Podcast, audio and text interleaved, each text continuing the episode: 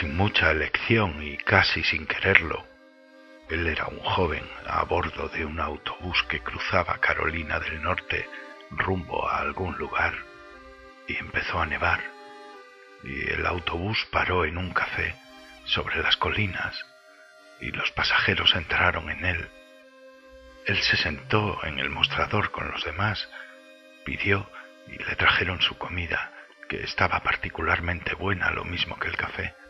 La camarera no era como las mujeres que él había conocido, no se hacía la interesante. Un humor natural emanaba de ella.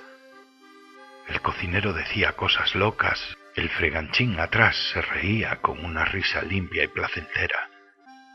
El joven miraba la nieve a través de las ventanas. Quería quedarse en ese café para siempre.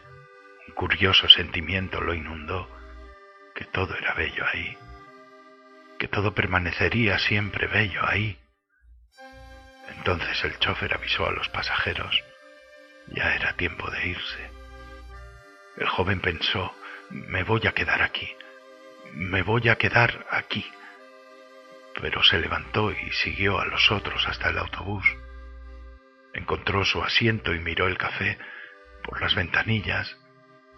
El autobús arrancó, dobló una curva y se fue camino abajo, alejándose de las colinas. El joven miraba hacia adelante.